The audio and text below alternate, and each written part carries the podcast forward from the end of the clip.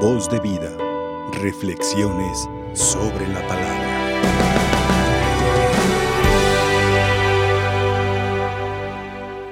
Hermanos, de entre los motivos por los que siempre será recordado el rey David, es por haber logrado la unidad de las doce tribus.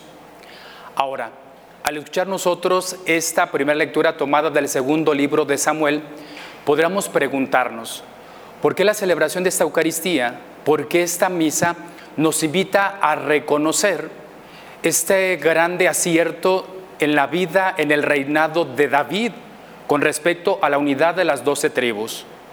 Y si nosotros recordamos el contexto en el que nos encontramos, estamos en el octavario pidiendo a Dios por la unidad de los cristianos, pareciera que la celebración de esta Eucaristía a través de la palabra que nosotros hemos escuchado nos recuerda no solamente el valor, no solamente la importancia, sino la necesidad de vivir como cristianos la unidad. Es esencial.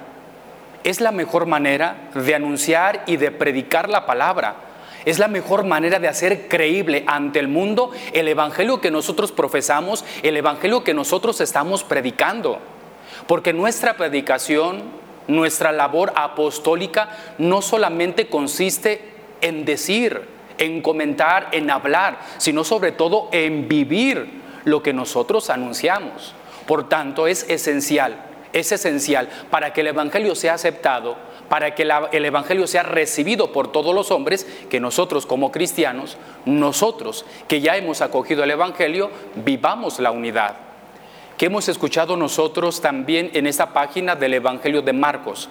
El Señor aprovecha la ocasión, los escribas, los fariseos lo están, eh, están afirmando que el Señor expulsa a los demonios por el poder de Satanás. Entonces el Señor aprovecha la ocasión y nos da una grande enseñanza.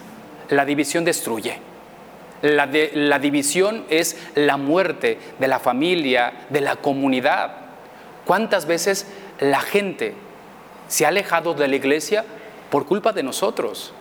¿Cuántas veces las demás personas se alejan o no se acercan? ¿Por qué? Porque entre nosotros no vivimos la unidad, porque entre nosotros hay críticas, hay señalamientos, porque entre nosotros nos despreciamos.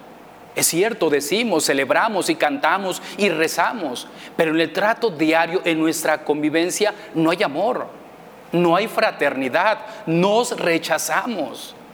Por eso hoy la celebración de esta Eucaristía, la celebración de este santo sacrificio, la palabra que nosotros hemos escuchado, nos recuerdan que es esencial, es sumamente importante que entre nosotros vivamos la unidad que entre nosotros nos amemos, que entre nosotros nos aceptemos, que podamos vivir la fraternidad. Porque si entre nosotros no hay unidad, muchas personas se alejarán. Si entre nosotros no hay unidad, el mundo no aceptará el Evangelio.